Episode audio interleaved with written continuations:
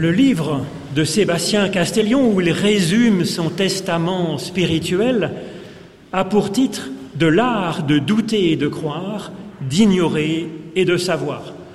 Alors c'est un titre qui est très poétique, c'est une belle formule, mais c'est plus que ça. C'est un art, nous dit-il. Or, dans le français du XVIe siècle, un art, c'est une méthode pratique à vivre dans la vie de tous les jours, comme l'art d'un artisan. Et ce qu'il propose est très concret, très fécond, à mon avis. Il propose d'abord l'art de douter et de croire. Et Castellion insiste pour dire ce qu'il entend ici par croire, c'est faire confiance. La foi, c'est faire confiance à Dieu. C'est intéressant car bien des personnes s'imaginaient et s'imaginent encore que pour être un bon chrétien, il faudrait absolument avoir telle ou telle croyance. Ce n'est pas juste, dit Castellion. Et à mon avis, il a raison, car le texte même des évangiles nous parle de croire, mais ce mot grec qui est derrière cette traduction, c'est le verbe pisteo, qui veut dire simplement faire confiance. Et ce verbe n'a rien à voir avec des verbes comme savoir ou comme connaître ou comme avoir une bonne théologie bien orthodoxe. Castellion nous propose donc de progresser dans l'art de douter et de croire. Alors croire, on comprend, mais douter. Les deux sont importants, nous dit-il, croire et douter. Le bon rapport avec Dieu est à la fois de croire, lui faire confiance, bon ça on comprend, mais tout en restant prêt à être surpris par lui. C'est la part du doute. C'est ce qui rend notre foi vivante, mais en même temps modeste et respectueuse de Dieu qui dépasse tout ce qu'on pourrait imaginer. La confiance en Dieu permet précisément d'accueillir ce quelque chose d'inouï qui peut venir de Dieu à tout instant. À côté de cette relation personnelle à Dieu, faite donc de confiance et de respect, Castellion place aussi l'art d'ignorer et de savoir. Alors c'est, là que nous élaborons nos croyances, mais à la même façon que dans le domaine scientifique. Nous partons des croyances des générations précédentes, puis avec nos propres expériences de vie et de foi, nous essayons d'élaborer des modèles de connaissances qui prennent en compte au mieux ces observations. Ce qu'on ignore est intéressant aussi, est important. D'abord parce qu'une science qui n'aurait pas conscience que certaines choses lui échappent, ce serait une sorte d'intégrisme incapable de progresser. Et puis il manquerait aussi à la science une dimension essentielle.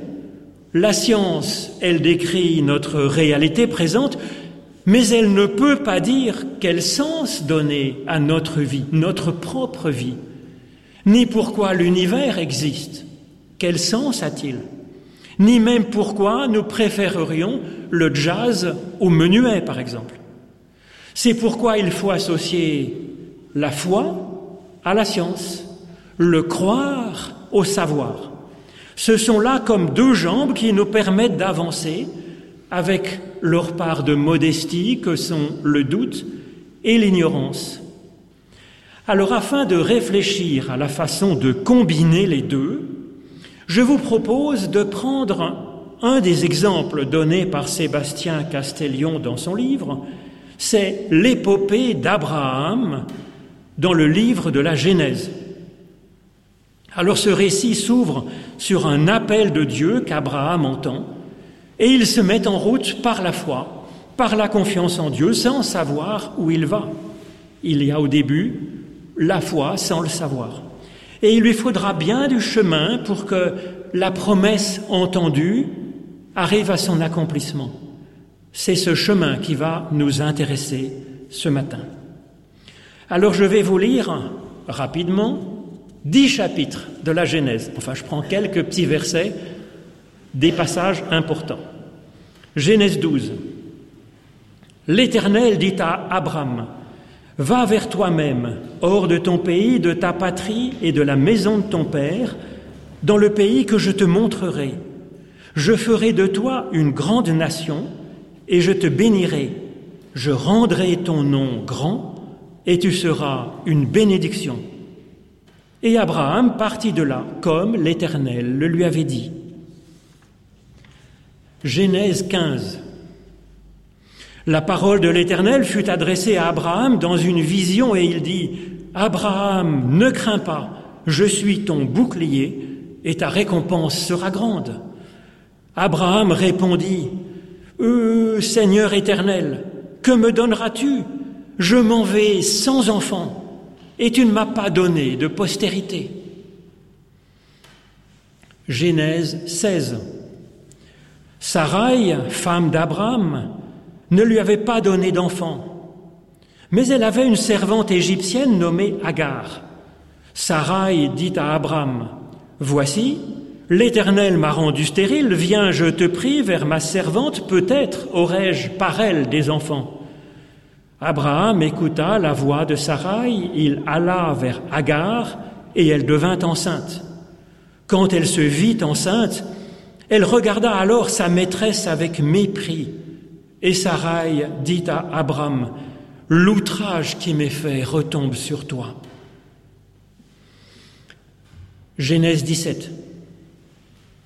Lorsqu'Abraham fut âgé de quatre-vingt-dix-neuf ans, L'Éternel apparut à Abraham et il lui dit, Je suis le Dieu Shaddai, marche devant ma face et sois parfait. J'établirai mon alliance entre moi et toi, et je te multiplierai à l'extrême. Abraham tomba sur sa face, et Dieu lui parla en disant, Voici mon alliance que je fais avec toi. Tu deviendras père d'une multitude de nations. On ne t'appellera plus Abraham, mais ton nom sera Abraham, car je te, rends père d'une multitude de nations. Genèse 18. L'Éternel apparut à Abraham parmi les chaînes de Mamré, et comme il était assis à l'entrée de sa tente pendant la chaleur du jour, il leva les yeux et regarda. Et voici trois hommes étaient debout près de lui. Quand il les vit, il courut au-devant d'eux depuis l'entrée de sa tente et se prosterna à terre. Et il dit, Seigneur, si j'ai trouvé grâce à tes yeux, ne passe pas, je te prie, loin de ton serviteur. Permettez qu'on apporte un peu d'eau pour vous laver les pieds. Reposez-vous sous cet arbre, et j'irai prendre un morceau de pain pour fortifier votre cœur. Et puis Genèse 21, enfin, l'Éternel accomplit pour Sarah ce qu'il avait promis et Sarah devint enceinte. Et elle enfanta un fils à Abraham dans sa vieillesse, au temps fixé dont Dieu lui avait parlé. Ô Éternel, par l'étude de nos écritures anciennes, ouvre-nous maintenant, chacune et chacun, au plus profond de nous-mêmes, à ton souffle de vie au nom de Jésus-Christ. Amen.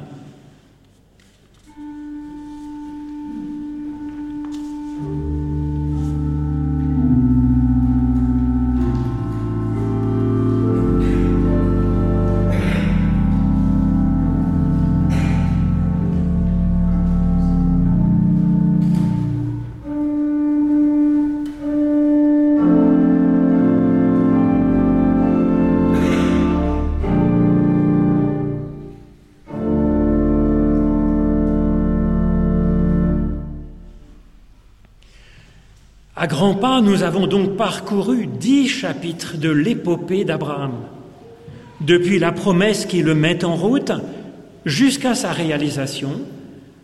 Et puis, nous voyons à chaque épisode que Dieu parle. C'est la dimension mystique de l'humain, c'est la prière.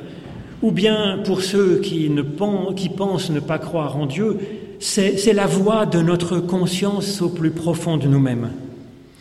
Et donc la première étape, Genèse 12, l'Éternel dit, va vers toi-même, hors de ton pays.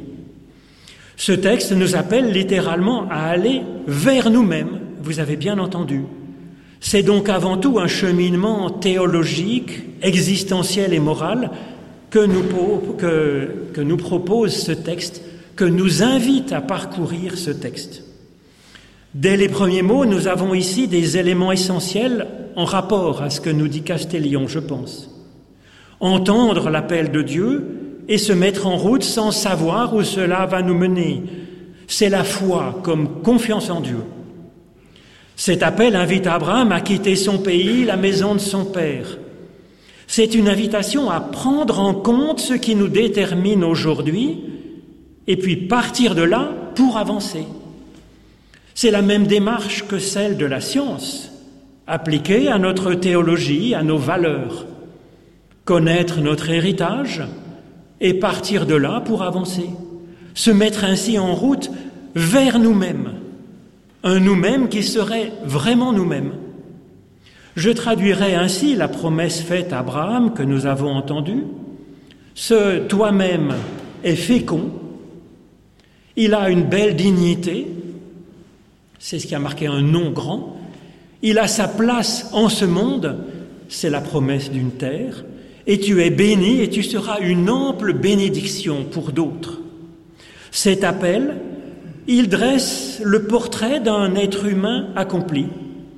Et il dit que nous avons du chemin à faire pour y arriver. Bon, certes, mais on ne peut pas nous en vouloir de ne pas être parfait.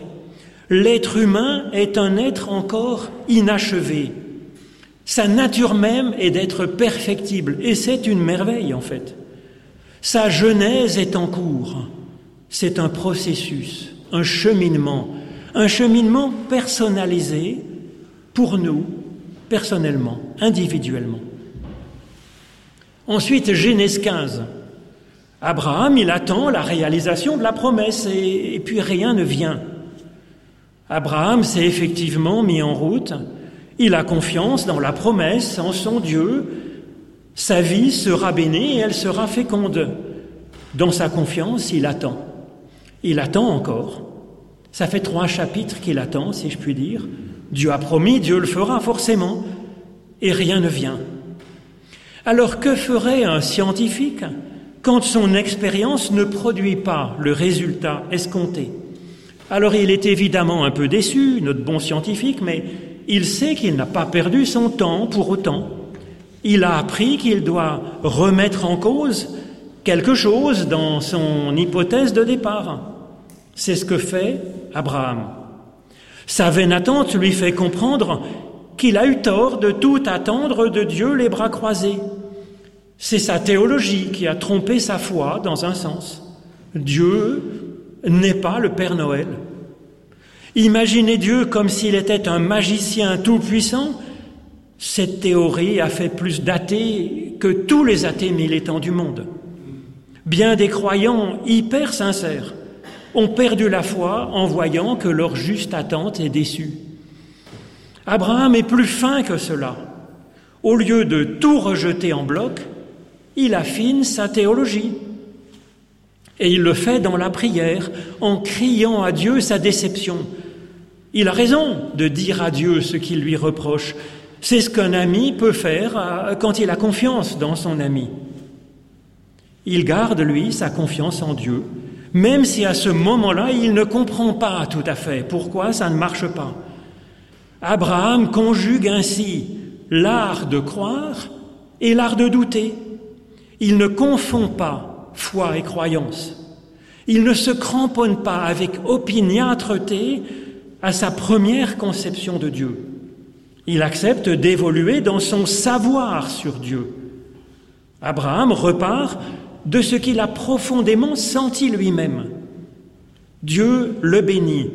Dieu lui a promis la fécondité dans son cheminement. Alors il avait posé comme hypothèse que Dieu allait réaliser sa promesse euh, comme par magie. Ça ne marche pas. Abraham va alors poser une nouvelle hypothèse. Peut-être qu'en lui promettant cela, Dieu l'encourageait, lui, l'humain, à agir pour réaliser ce que Dieu lui a donné au cœur comme espérance. Alors, nous arrivons à Genèse 16, avec une deuxième hypothèse, c'est à nous d'agir, Dieu au ciel et nous sur terre. Abraham et Sarah vont alors faire appel à l'ingéniosité humaine pour faire un enfant. Alors il y a un résultat encourageant, une certaine fécondité est observée. Mais elle est troublée, nous dit ce texte, loin de la bénédiction attendue. Alors il faut dire qu'il y avait de sacrés manques dans cette technique purement humaine, moralement d'abord. La servante est pour Abraham et Sarah un simple moyen dont ils disposent comme un objet que l'on possède. C'est l'inverse d'une bénédiction, ça. Et puis spirituellement, nous voyons qu'il reste une sorte d'amertume contre Dieu dont ils ne comprennent pas pourquoi il n'a rien fait pour faire face à leurs problèmes. Alors quelle serait alors l'attitude d'un scientifique devant une expérience qui a à moitié réussi? Il va garder une partie des hypothèses pour les améliorer encore. Que l'humain soit acteur de sa propre fécondité, ça a apporté un plus. Mais il manque un quelque chose qui viendrait de Dieu, quelque chose qui est de l'ordre de la bénédiction, mais quelque chose qu'il aurait encore inconnu. Alors ils sont ouverts à une nouveauté, et Genèse 17 nous propose donc une troisième hypothèse, avancer en s'ajustant avec Dieu. Alors encore une fois, à la base de cette nouvelle étape, il y a une rencontre décisive entre Abraham et Dieu. Cela indique que ce cheminement se fait aussi dans la prière, dans la mystique, pas simplement dans l'observation de la vie réelle et dans la réflexion intelligente. Le premier pas sur ce chemin est théologique. Dieu se révèle à Abraham comme Dieu Shaddai. Contrairement à ce que l'on pense parfois, ce nom ne s'inscrit pas dans une théologie de la toute-puissance de Dieu. Théologie qui a montré ses limites à la première étape, à la première étape du chemin de foi d'Abraham. Au contraire, El Shaddai, Dieu Shaddai, c'est une figure de Dieu qui nous allaite comme une tendre maman allaite son nourrisson avec son sein, Shad en hébreu, et même ses deux seins, Shaddai en hébreu. La puissance de Dieu est de nous faire grandir en nous donnant de son être, de sa vie, comme la maman donne de son être, de son corps à l'enfant pour qu'elle grandisse. Et puis en nous accompagnant comme une mère qui accompagne son enfant apprenant à marcher, à la fois en le laissant libre et puis à la fois prêt à le prendre par la main. Et c'est effectivement ce que nous voyons Dieu faire tout au long de cette épopée. Le second pas de ce cheminement à cette étape est dans la part d'action qui nous revient à nous, humains. Marche devant ma face et sois parfait, nous dit Dieu. Alors personne ne peut nous demander d'être parfait, évidemment. Seulement il s'agit ici d'une visée marcher sur un chemin de perfectionnement, pas à pas, comme on peut, avec l'aide de notre Créateur. Abraham se met tout de suite à ce travail avec Dieu.